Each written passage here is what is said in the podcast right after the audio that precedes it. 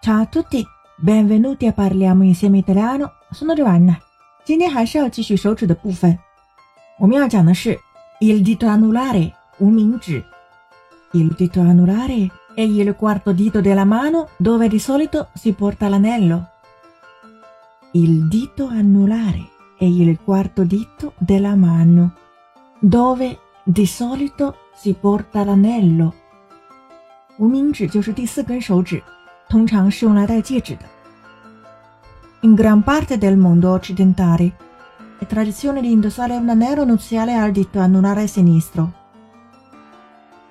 In gran parte del mondo occidentale，在大部分西方国家，è tradizione di indossare un anello nuziale al dito anulare sinistro，传统就是在左手无名指上戴婚戒。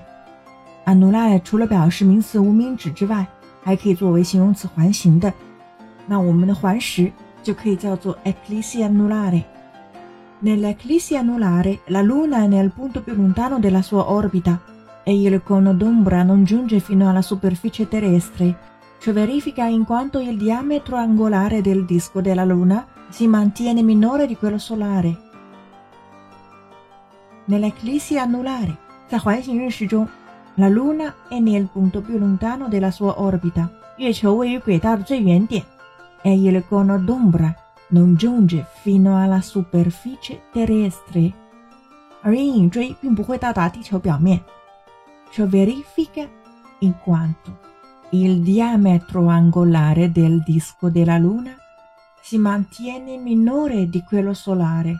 这就证实了月球盘的角直径小于太阳的角直径。OK。 知识面是尤其重要的。Avete imparato oggi？